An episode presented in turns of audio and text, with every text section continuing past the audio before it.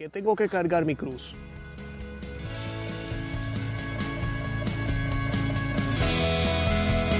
Bienvenidos a Conoce, Ama y Vive tu Fe. Este es el programa donde compartimos el Evangelio y profundizamos en las riquezas y bellezas de nuestra fe católica. Les habla su amigo Luis Román y quisiera recordarles que no podemos amar lo que no conocemos y que solo vivimos lo que amamos. Nos dicen las escrituras. Iba por el camino cuando alguien le dijo, te seguiré a donde vayas. Jesucristo le respondió, las zorras tienen madriguera y las aves tienen nidos, pero el Hijo del Hombre no tiene a dónde recostar la cabeza. A otro le dijo, sígueme. Le contestó, primero déjame ir a donde mi Padre. Jesús le dijo, deja que los muertos entierren a sus propios muertos, pero tú ve y proclama el reino de Dios, le replicó Jesús. Otro afirmó, te seguiré, pero primero déjame despedirme de mi familia. Jesús le respondió, nadie que mire atrás después de poner la mano en el arado es apto para el reino de Dios. Palabra del Señor, gloria a ti Señor Jesús. Bienvenidos al episodio número 29 de nuestro programa Conoce, ama y vive tu fe. Y hoy estamos hablando de un tema que ahorita que estamos en cuaresma eh, es un tema bastante... Eh, que, tiene que ver muchísimo y es se trata de por qué tengo que cargar mi cruz y también vamos a hablar un poco de para qué sirve el sufrimiento, ¿verdad? Ambas van de la mano. ¿Por qué tengo que cargar mi cruz y por qué debo, eh, debo de, de, el sufrir me debe de servir de algo. Eh, y no estamos hablando de masoquismo, claro que no. Nadie, nadie desea sufrir y nuestro Señor no quiere que suframos. Eh, pero la vida es la vida. Vivimos en un mundo caído donde posiblemente vamos a tener que, vamos a tener que sufrir, vamos a tener que pasar por, por circunstancias y problemas. Y eso es lo que Cristo nos dejó saber. Y Él nos dejó saber dónde buscar, qué hacer para poder encontrar consuelo. Así que la pregunta es, ¿realmente tenemos que cargar nuestra cruz? No que Jesús ya la cargó. Eh, ¿Cómo nosotros podemos cargar la cruz? ¿Qué actitudes, qué cosas tenemos que hacer para poder vivir nuestra vida como Él mismo nos los pidió? En Lucas eh, 19, 23 y en Mateo 16, 24 y también Marcos 8, 34 no, nos dice Jesús, por lo tanto, tomen su cruz y síganme. Significa estar dispuesto. Esto significa estar dispuesto a morir. Eh, so él nos dijo, tomen su cruz y síganme, porque todo el que quiera salvar su vida la perderá, y todo el que pierda su vida por causa de mí la salvará.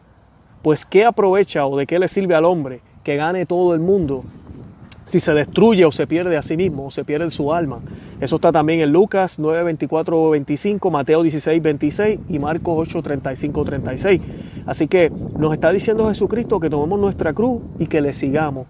Y justo después de esa frase, y esto es bien importante verlo, siempre recuerden que cuando leemos la Biblia no podemos estar leyendo un versículo solo. Tenemos que leer todo el, el contexto de por qué Cristo quiso decirnos a nosotros, tomen su cruz y síganme. Él nos dijo, tomen sus problemas y síganme. Él dijo, tomen su cruz y síganme.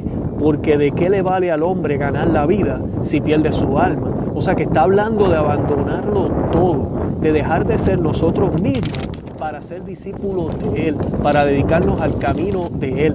Por esto, en la lectura que leíamos ahorita al principio del podcast, tres individuos le preguntaron a Él o le dijeron, yo te sigo. Y Cristo le respondió a uno, eh, el, el, Hijo del Hombre no tiene dónde recostar la cabeza. O sea que si estás buscando comodidades, si lo que quieres son bienes, si lo que quieres es estar mejor, ese no debe ser el motivo para seguirme. Eso es lo que le está queriendo decir Jesucristo a, este individuo. El otro individuo le dijo, déjame primero enterrar mi padre y te sigo. Y Jesucristo le dijo, deja que los muertos entierren a los muertos. Eh, muchas personas pensarán, wow, pero ¿qué, qué, qué, ¿qué le pasa a Jesús aquí? ¿Cómo es posible que no quiera que él vaya al velorio de su padre? ¿Cómo es posible que él no quiera que se, que se haga cargo de, de, de su familia? Y no se trata de eso, sino que si son cosas de aquí, de la tierra, estas cosas no pueden ser impedimento para poder seguir a Cristo. Eh, es, aquí lo que nos está tratando de, enseñar el Señor es el, el, cuando uno pospone. Eh, o cuando decimos, cuando yo resuelva esta situación, cuando este problema se termine, entonces yo voy a poder seguirte. Y en el caso de este individuo, este individuo lo que está diciendo es, deja que yo entierre a mi padre y salga de todo ese revolú, como decimos en Puerto Rico, salga de todo ese problema y entonces yo te sigo. el posponer, el poner eh, como condiciones. Cuando yo me mude, o cuando yo consiga tal parroquia, o cuando tal grupo me escoja, o cuando haga tal retiro, o después de cuaresma, eh, ahí entonces te voy a seguir, ahí entonces voy a hacer esto, ahí entonces voy a hacer más oración. Cuando mi esposa se convierta, cuando mi hijo comienza a seguirte, cuando mi suegra se vaya de la casa, eh, cuando mis hijos eh, quieran orar conmigo, ahí voy a seguirte. No, no puede ser así. y el tercero le dice, pero déjame despedirme de mi familia. Y Jesús le dice, nadie que mira atrás puede poner es apto para poner la mano en el arado. Eh, y, es exactamente esa la idea de este pasaje. No es que no nos vamos a despedir de la gente, no es que usted no le va a decir adiós a su esposa por las mañanas o, ser una persona cortés, sino que Cristo nos está diciendo que no podemos mirar atrás, no podemos mirar el pasado. Eh, en mi libro Manada de Aliento para el Cristiano, uno de los capítulos es eh, Ya no va a ser igual. Y el tema, lo que yo trato de tocar en ese, en ese capítulo, es exactamente eso. Ya no va a ser igual no va a ser como antes. A veces quisiéramos, cuando estamos en las cosas de Dios, poder hacer todo lo que hacíamos antes que parecía divertido, pero nos hemos dado cuenta que tal vez no era tan bueno. Pero queremos como quiera, no nos queremos quitar de eso, pero queremos estar ahora con Dios. Y no, no puede ser, tenemos que cambiar. La vida va a cambiar, eh, las circunstancias van a cambiar. Y lo que hacemos, con quién estamos, eh, posiblemente tiene que cambiar en algunos casos, no siempre. Eh, y, es, y eso se trata, mirar hacia adelante. E inclusive en los caminos de Cristo, eh, los caminos de Dios también sucede. Al principio de una manera, pasan los años, pasan las décadas, usted cambia de ministerio, cambia de grupo y es posible que ya no sea igual, que ya no se siente igual. Eh, pero no podemos mirar atrás, tenemos que mirar hacia adelante. ¿Qué es lo que el Señor eh, nos tiene preparado? ¿Qué es lo que la vida me está presentando? ¿Qué necesidades tienen los que están cerca de mí hoy? No ayer, hoy qué cosas han pasado en mi vida. Eh, con el tiempo nosotros cambiamos, es normal, uno madura, uno cambia. Eh, ¿cómo, yo tengo que irme adaptando y, dejando a Cristo y a Dios y al Espíritu Santo obrar en mi vida? Eh, es básicamente eso, no mirar atrás, no podemos mirar atrás. No podemos mirar atrás tampoco dándonos golpes en el pecho. Es que yo tuve tanto pecado, es que yo hice tantas cosas, es que mi esposa no me ha perdonado, es que mi esposo no me ha perdonado, es que aquella infidelidad, es que lo que hice allá, lo que hice acá. No, no podemos mirar atrás. Si vamos a coger el arado, vamos a caminar hacia adelante, hacia el frente. Y el camino de la cruz, cuando Jesucristo nos dice, aquel que me quiera seguir, que tome su cruz y me siga, es hacia adelante. Usted no puede cargar la cruz hacia atrás, hacia el lado, hacia la izquierda, hacia la derecha, es hacia adelante. Eh, así caminó Jesucristo también en el Gólgota, cuando iba de camino hacia, hacia su muerte por nosotros. Eh, el compromiso con Cristo significa tomar la cruz cada día. Y esto es cada día, es un compromiso que renovamos todos los días, a cada momento, a cada hora, a cada instante. Eh, y tenemos que renunciar, tenemos que renunciar a muchas cosas. Nuestro Señor no le molesta que usted sueñe, nuestro Señor no le molesta que usted tenga tal vez sus planes acá en la tierra, pero usted no puede tener ataduras y eso no puede ser el fin y la prioridad. Usted tiene que renunciar a esas esperanzas, a esos sueños, esas posesiones, esas cosas que parecen que son primeros, porque usted dirá, yo amo a Dios, pero si para usted lo más primordial cada vez que usted se levanta es su carrera profesional, es su trabajo, es lo que usted hace, entonces está teniendo un problema. Entonces Dios no es el número uno en su vida. Dios no es el primero. Amarás a Dios sobre todas las cosas, dice el primer mandamiento. Eh, y eso es parte y es necesario para poder cargar la cruz debidamente y para poder seguir a Cristo como Él quiere que le sigamos. Eh, dice en Mateo 16, 25, porque todo el que quiera salvar su vida la perderá y todo el que pierda su vida por causa mía la hallará o la salvará. Hermoso hermosa promesa, o sea que vale la pena. Hay recompensa y no debemos hacerlo por eso, pero debemos tener en cuenta que el mismo Cristo nos está diciendo que hay recompensa, de que puede, de que podemos recibir, eh, vamos a recibir más si nos preocupamos por las cosas de Él. Y en otra parte el Señor lo dice, preocúpate por mis cosas que yo me preocuparé por las tuyas. Eh, nuestra prioridad debe ser eso. Lo que yo hago me lleva a la santidad lo que yo hago lo puedo ofrecer para Dios? Y la respuesta es sí, todo puede ofrecerse para Dios. Ahora, lo que tú haces te lleva a la santidad. ¿Qué es lo que tú haces? ¿A qué te dedicas? ¿Qué, ¿Cómo tratas a tu familia? Esa es la manera en que podemos llevar la cruz. Eh, porque la cruz es ir contra la corriente. La cruz es no caer en la tentación. Esa es la cruz. La cruz es renunciar a esos gustos que yo, yo quisiera darme dos o tres tragos. Yo quisiera tal vez en vez de tener la esposa que tengo, tener otra mujer. Eh, yo quisiera eh, decirle a mis hijos que se vayan para el cuarto y que me dejen quieto ver televisión. Todo eso es lo que tenemos que cambiar y tenemos que ver y analizar y, empezar a caminar ese nuevo camino. De eso se trata el, el cargar con la cruz. Ahora la cruz también pueden ser sufrimientos y pruebas. Yo quiero decirles algo, mis hermanos. Aquí en este podcast usted nunca va a escuchar ese falso eh, evangelio de la, del estar bien, del bienestar, de la prosperidad. Eh, eso no es católico. Y lamentablemente hay obispos, sacerdotes, eh, gente en Roma que, que están diciendo cosas que no están correctas. El estar con Cristo no significa que todo va a estar bien. El estar con Cristo significa que todo va a estar mejor, eso es seguro, pero mejor no significa bien, mejor no significa dolor, mejor no significa eh, no pruebas, no problemas, no discusiones, eh, no personas, ¿verdad?, haciéndonos cosas que no, queremos que nos hagan, eh, perdiendo trabajo, nada de eso. La vida es la vida vivimos en un mundo caído en el cual cada persona tiene libre albedrío y nuestro Señor, nuestro Dios es un caballero, Él no se va a meter con eso. O sea que el que usted esté con Cristo no significa que alguien no le va a hacer algo malo.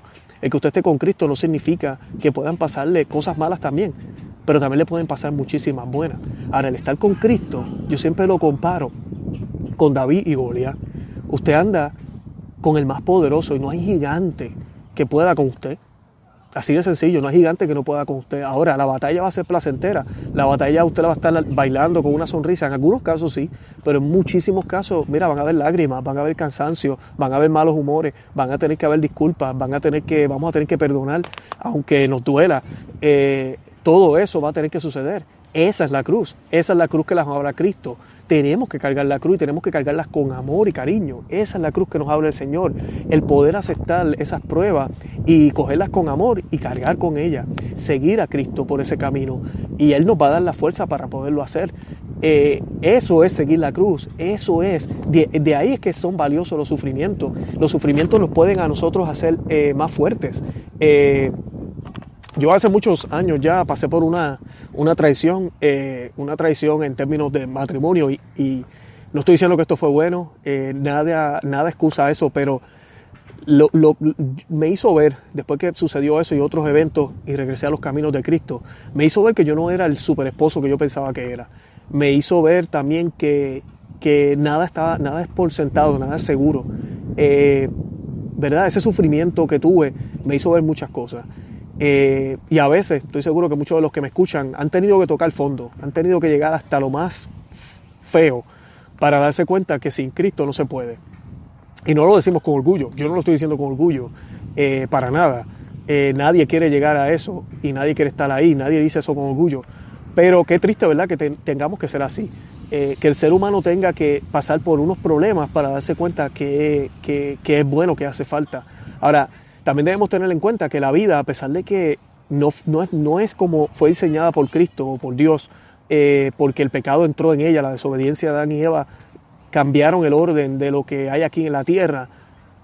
Con todo eso, la providencia del Espíritu Santo, la providencia de Dios, obra y permite que a través de las cosas que suceden aquí, hasta de las malas, podamos aprender.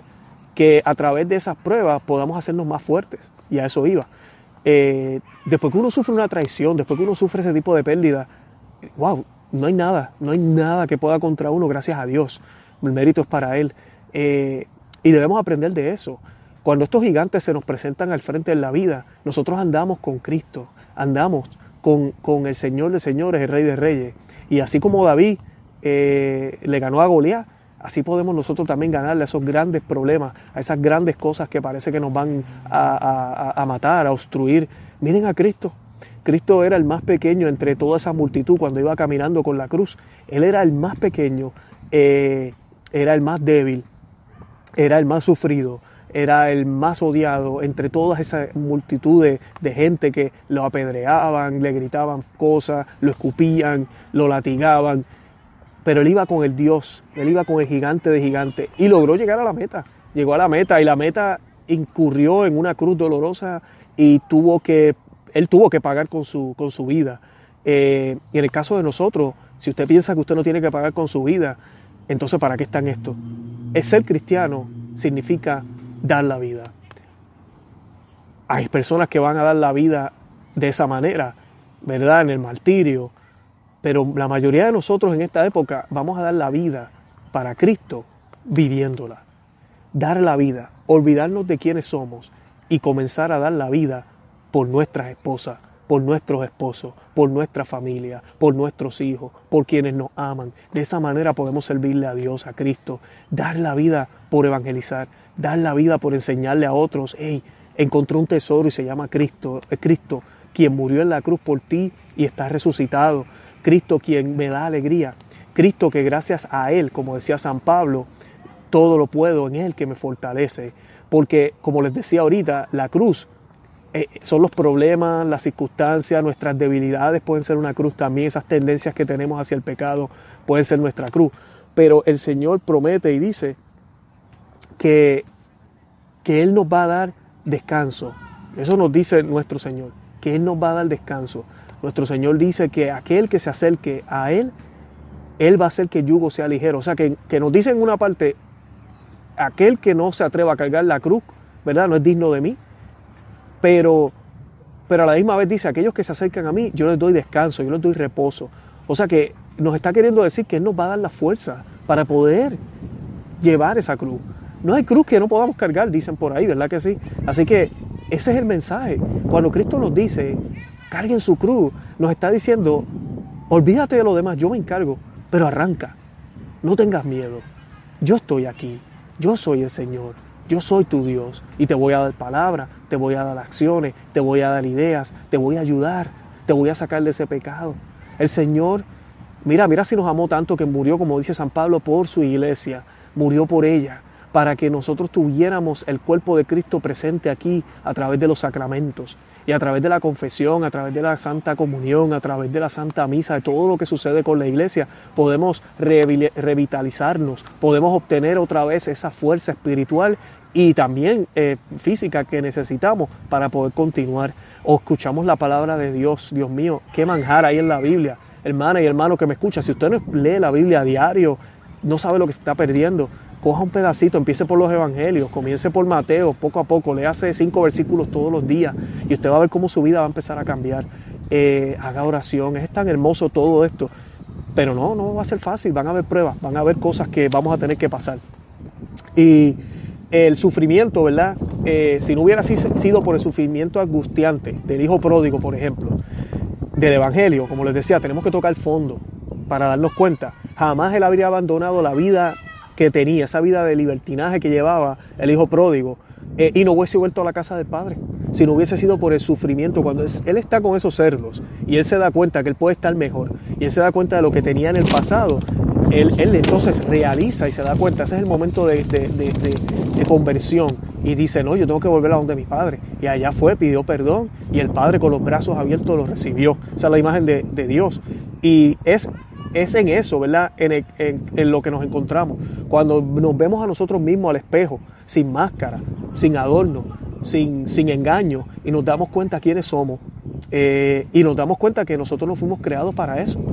Eh, eh, dice, dice en el Concilio Vaticano II se escribió, dice, este no fue, este no fue creado por Dios, pero Cristo le dio un enorme sentido. Solamente Cristo, ¿ok? Por Cristo y en Cristo se ilumina el enigma del dolor y la muerte. Gracias a Cristo, porque resucitó, gracias a que Él nos dio un camino, todas estas cosas entonces y ahora tienen sentido, valen la pena. Eh, y el hijo pródigo es ese ejemplo de lo que les decía hace un minuto. A veces toca tocar fondo para darnos cuenta, pero no estoy diciendo que ahora salgan y pequen y, hagan todo mal para entonces darse cuenta. No, ya estoy seguro que todos los que me escuchan han pasado por algo y han hecho sus cosas. Es, es eso, el darnos cuenta lo mal que estábamos y el darnos cuenta y acordarnos lo feo que era cuando no teníamos a Dios. Eh, San Pablo dice en la carta de los romanos, hijos también herederos, herederos de Dios y coherederos de, de Cristo, ya que sufrimos con Él para ser también glorificados ya que sufrimos con Él. A nosotros nos encanta que nos hablen que vamos a ser glorificados, que vamos a resucitar, que el último día el Señor nos va a llevar a la gloria, sí, ¿verdad? Eh, si estamos en gracia. ese lenguaje no nos molesta, nos van a glorificar, nos van a resucitar. Pero San Pablo dice que antes de podernos glorificar, tenemos que sufrir con Él. Entonces, ¿qué está hablando San Pablo? San Pablo escribió sus cartas después de que Cristo había muerto, ¿verdad? Entonces, ¿de qué está hablando? ¿Cómo que sufrir con Él? Y a veces escuchamos hermanos cristianos que no son católicos que dicen, no, ustedes los católicos hablan de sufrimiento, eso no, no tiene sentido, ya Cristo sufrió por nosotros. Bueno, San Pablo aquí está hablando de que tenemos que sufrir con Él. ¿Y cómo, qué significa esto de sufrir con Él? Lo que significa es que si vamos a vivir en Él y con Él y, y, en todo lo que somos, nuestro sufrimiento se va a unir al de Él. Entonces se eleva, es llevadero me da pena decirlo, pero es como, como si vieran una burbuja. El que me diga a mí, ah, ustedes los católicos hablan de sufrimiento, pero ¿y quién no sufre en esta vida? A mí, es que aquí se sufre todos los días. Eso es algo que seas cristiano o no, todo el mundo sufre.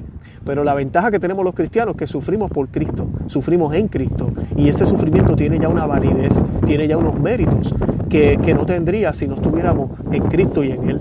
Por eso eh, él se regocijaba, San Pablo se regocijaba en sus sufrimientos, en sus debilidades, porque sabía que podía unir eso a Cristo. No era que fuera masoquista, sino que cuando él estaba débil y tenía problemas, él sabía que con eso él podía ofrecer, reparar eh, todo lo dañado, eh, ofrecérselo a Dios en, en, recompensa, darle consuelo a Cristo, acompañando. Acuérdense que el cuerpo místico de Cristo no es solamente la iglesia como una institución, como algo espiritual. Somos tú y yo, nosotros somos parte de la iglesia. Y si la cabeza sufre, el cuerpo tiene que sufrir también, nos dice San Pablo, ¿verdad? Y tiene todo el sentido del mundo. Eh, dice, el, el apóstol destaca, ¿verdad? Pablo, destaca el valor incomparable del sufrimiento después de que Cristo lo asumiera, porque estimo que los sufrimientos del tiempo presente no son comparables con la gloria que ha de manifestarse en nosotros. Eso está en Romanos 8:18. wow, deberíamos pensar en eso todo el tiempo, cuando tenemos problemas. La solución es mucho mejor, así que tranquilo. Cuando tenemos esas penas, esas depresiones, tranquilo, lo que viene, lo que está por venir, va a ser mayor, va a ser mejor. Así que tranquilo, sigue caminando, sigue hacia adelante, aunque no tengas el deseo, aunque no se sienta bonito, aunque no lo sientas en el corazón tal vez, pero lo quieres hacer, adelante, camínalo, eh, porque eso es lo que quiere Dios, eso es lo que quiere el Señor. Eh, aquí San Pablo deja claro que el sufrimiento asumido, sin lamentación, es ofrecido a Dios y eso es, salvific, es, es, es de salvación divino eh, y nos ayuda a ser miembros del cuerpo de Cristo. El sufrimiento de uno favorece a todos, así como el pecado de uno desafavorece a todos. Eh, decía Elizabeth Lesieur, a una alma que se levanta, levanta el mundo. Y esto es muy cierto. Eh, decía, San Pablo también menciona, eh, no recuerdo ahora el, texto, pero dice que cuando uno se, que cuando uno se alegre, que se alegren los demás que cuando, que, que, cuando uno está triste, todos nos ponemos tristes, que, ¿verdad? que en la alegría de uno que nos alegremos, en la, en la, tristeza de otro, ¿verdad? te pongámonos tristes, o sea, que compartamos todo, porque somos un solo cuerpo. Exactamente lo mismo nos está diciendo aquí. Está diciendo que si uno de nosotros cae en pecado, realmente está haciendo sufrir también a los demás en un sentido, porque somos una comunidad. Eh, claro, la salvación es individual, no estamos diciendo que por el pecado del otro usted se va a ir al infierno, no es eso. Pero debemos tomar en cuenta, y especialmente con nuestra familia, que no debemos tomar las cosas así tan, tan suaves. Si nuestras esposas están en pecado, nuestros esposos están en pecado, si están haciendo cosas que no están bien, eh, nuestros hijos están viviendo en unión libre y no saben que se tienen que casar, unión libre fornicación, para decirlo claro, tenemos que decirle, tenemos que orientarlos, tenemos que hablarle de la importancia de, de, los sacramentos, de estar con Dios en armonía, de por qué la iglesia tiene la autoridad que tiene, todo eso, eh, que está en la Biblia, que es bíblico. Eh, es nuestro deber si realmente queremos practicar la verdadera misericordia eh, y la caridad. Eso es caridad, eso es misericordia, el dejarle saber a la gente ese tipo de cosas.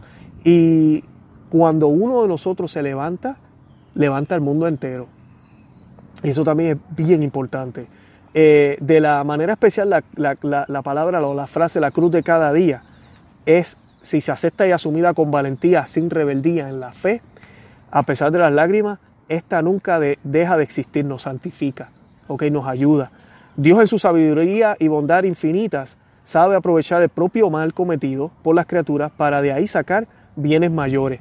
Eh, dice la Biblia, Dios escribe rectos en renglones torcidos. Y también dice las escrituras, y las personas se convierten por el amor o por el dolor. Los antiguos griegos decían pantos matos, sufrimiento es enseñanza. Eso lo hablábamos hace un minuto, ¿verdad? Les contaba de mi experiencia y de lo que me había pasado eh, el sufrimiento nos educa. Debería ser así, somos humanos, ¿verdad? Si usted mete el dedo dentro de un receptáculo y lo electrocuta, usted no va a meter el dedo ahí otra vez. Espero Dios que no lo haga. Espero, yo espero que mi audiencia verdad no haga eso de nuevo. Eh, es así, o sea, usted sabe lo que es malo, usted sabe lo que le, hace caer en el pecado, no lo haga, cambie hábitos, cambie rutinas.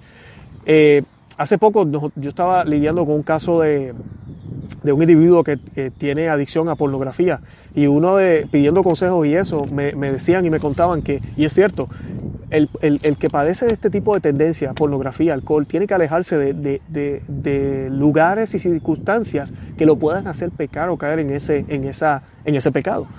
Eh, en el caso de la pornografía, ustedes saben que los teléfonos, las computadoras, hacen que sea fácil poder accesar este material y caer en el pecado.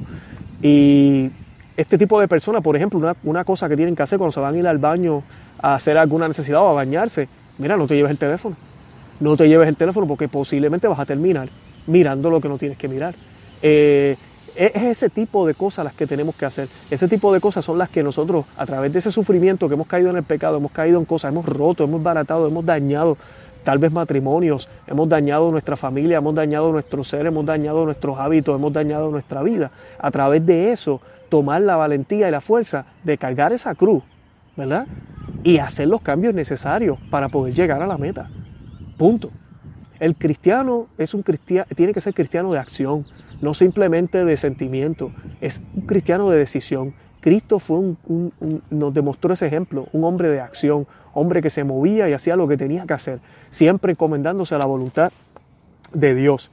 Un ejemplo del valor del sacrificio del cristiano unido a Cristo fue dado por el cardenal František Tomasek de Praga. En una entrevista eh, concedida al periódico italiano Sabato, al hablar de los graves problemas que el régimen comunista traía a la iglesia de Checoslovaquia, eh, que eran ¿verdad? prohibir las actividades pastorales y todo ese tipo de cosas, antes de la caída del muro de Berlín en 1989, el periodista le preguntó, Eminencia, ¿no está cansado de combatir una batalla sin éxito?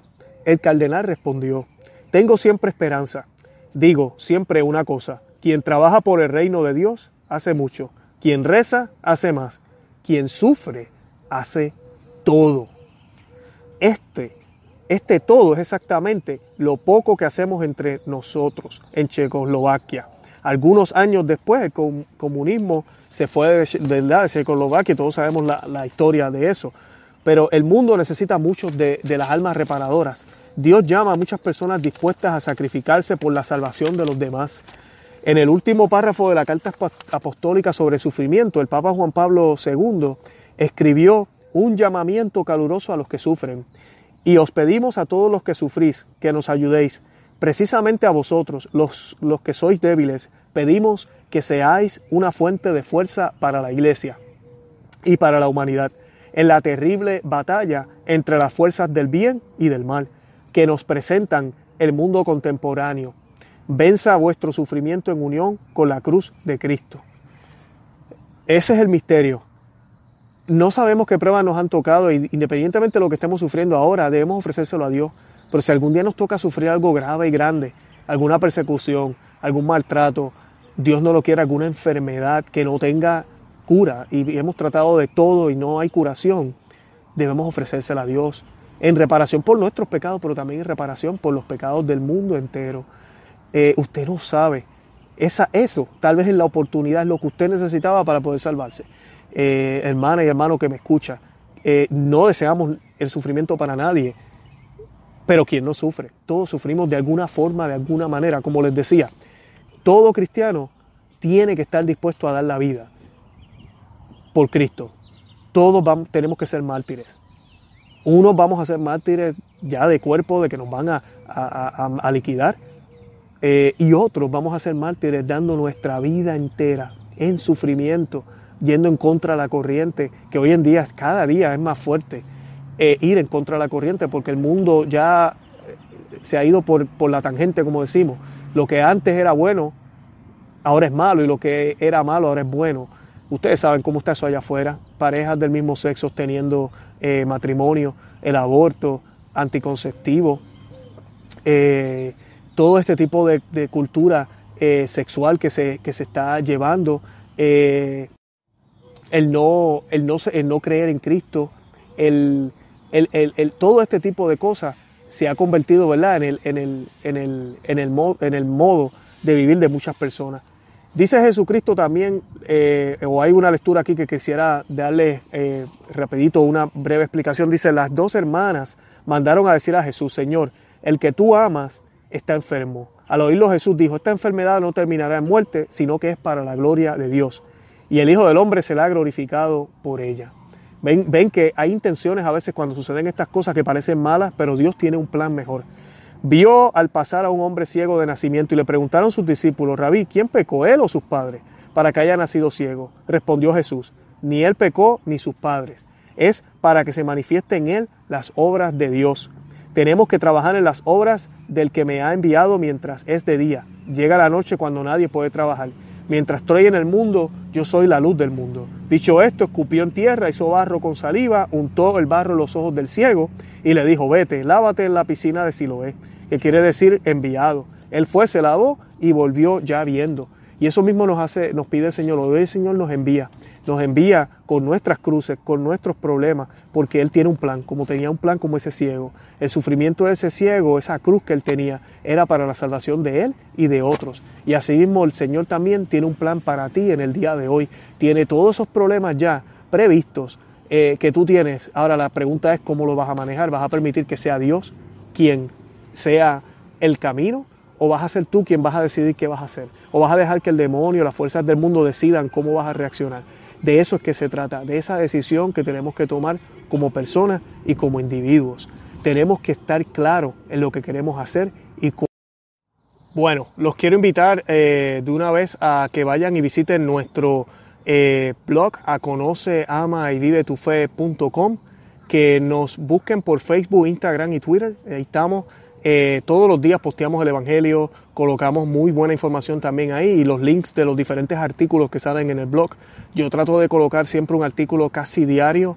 Eh, tenemos ya más de 300 artículos en el, en el blog sobre el sacramento, apologética, la iglesia, así que vayan y visiten nuestra página web y ahí van a poder conseguir bastante información. Apenas abrimos este canal de YouTube, eh, así que pues sigan regando la voz de que existimos, suscríbanse, denle a la campanita eh, para que puedan recibir eh, notificaciones tan pronto nosotros coloquemos un nuevo video. Eh, busquen nuestro podcast en iTunes y, en, y en las diferentes aplicaciones de podcast. Si están utilizando un Android, un, teléfono Android, cualquiera de ellas, en Spotify, en todas ellas estamos. Suscríbanse también para que puedan recibir los alertas. Y yo, como les mencionaba anteriormente en otros audios, estamos regalando un libro que se llama Maná de Aliento para el Cristiano. El enlace va a estar aquí en las notas de este eh, podcast, también van a estar en las notas de este video si nos están viendo en YouTube. Y nada, denle el clic ahí, van a colocar su nombre, email, yo les voy a estar enviando una copia PDF de ese libro, eh, tú completamente gratis. Eh, de verdad que sigamos buscando recursos, buscando lo que, lo que podamos hacer para poder mantenernos firmes en la fe en esta cuaresma y durante todo el año. Eh, escríbanme, déjenme saber qué piensan de estos videos, de este podcast, eh, de todo lo que estamos haciendo. Eh, y por favor, rieguen la, la voz, déjenle saber a otros, compartan el video, compartan el podcast, el audio, envíenlo por WhatsApp. por favor, déjenos saber cómo, cómo, déjenle saber a otros que Cristo existe y que este hermoso ministerio de conoce, ama y vive tu fe también existe. Eh, de verdad que estaré orando por cada uno de ustedes y por sus familias. Oremos para que el Señor nos dé la fuerza para poder llevar nuestra cruz con amor, pero que la llevemos. Hay que llevarla y sin miedo a sufrimiento, de que podamos eh, realmente asimilar el sufrimiento porque sabemos que no somos nosotros quienes eh, estamos haciendo el trabajo, sino que es quien vive en nosotros, que es nuestro Señor Cristo Jesús. Santa María, ora pro nobis.